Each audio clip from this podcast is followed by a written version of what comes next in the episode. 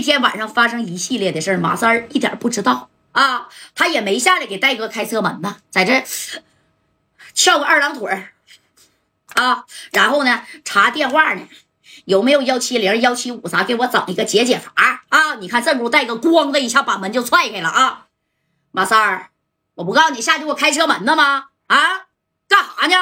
哎，你看这功夫啊，这谁呀？这这马三儿，大哥，你回来了？咋的了？这咋整的全是土呢？啊，你看这个白小孩就过来了。三哥呀，你等着啊，一会儿上马桶里洗头去吧。哎，这马三就起来了，咋的了？啊，贾代呀，出啥事儿了？哎，你看正宫正光也过来了。三哥呀，你做梦有没有梦见这戴哥去文官屯火葬场了，差点被人练了？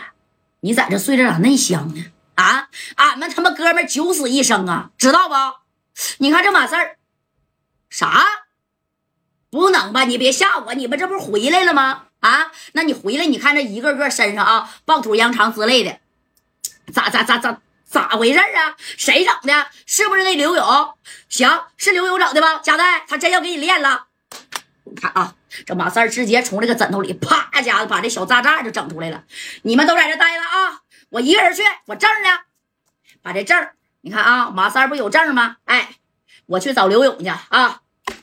我把他的公司嘉阳集团，我给他炸了，感动加代活腻了。哎，你看这破马张飞的这马三啊，这戴哥就。你不用去，啊，楼下木马二人在那待着呢，刘勇就在楼下呢。你去给他车炸了就行，去吧。哎，你看这马三炸车呀，好使，我现在就下去。那这这家伙的啊，一听夹带差点被扔到恋人炉子里，马三也急眼了，那真拿这个小炸炸，咵就冲出去了啊！直接夹带三哥，那个正光啊，小韩，你给他拽回来去，去去去去去去啊，跟他妈疯狗似的，得狂犬病了，这一点快点给他拽出来。哎，你看这是拽这个马三去了吧？而与此同时，这功夫呢，这大志啊，呃，在这犹豫了半天。你说把电话到底打不打给他爷呢？啊，你说这老爷子其实岁数挺大了，但是在朝中啊也属于老臣了。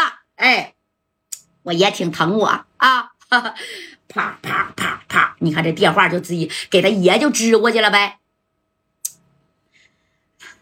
爷呀，爷，哎，你看这老头这一接电话。咋的了，大孙子？爷爷，我求你件事儿呗。你这兔崽子，一天净他妈求我事儿啊！又在沈阳惹什么事儿了啊？那沈阳不是有老穆跟老马吗？还用找着我呀？也不是这回事儿啊。那个，你呢？给那个，嗯，总经理的那个李公子，你给他打个电话。给他打电话干什么呀？啊，给小勇打电话干什么呀？小勇啊，前天我们还刚见了面呢。啊，我还跟他提的你，不是爷，你别跟他提我，你就跟他说，能不能给你个面子啊？那个给沈阳的一个叫吴孝南的给放了。那小勇放话了，要给吴孝南斩立决，因为他手下的一个兄弟的事这里事太多，爷你给打电话，快点的。哎，你看这个大志跟这个他爷平常也是这样型的。这老头一听啊，怎么的啊？怎么回事啊？那个吴孝南，我说呀，大志啊，你咋净给我惹事儿的？你这是让我丢这个老脸去求一个小辈吗？爷，你到底去不去呀？你再不去，来来不及了啊！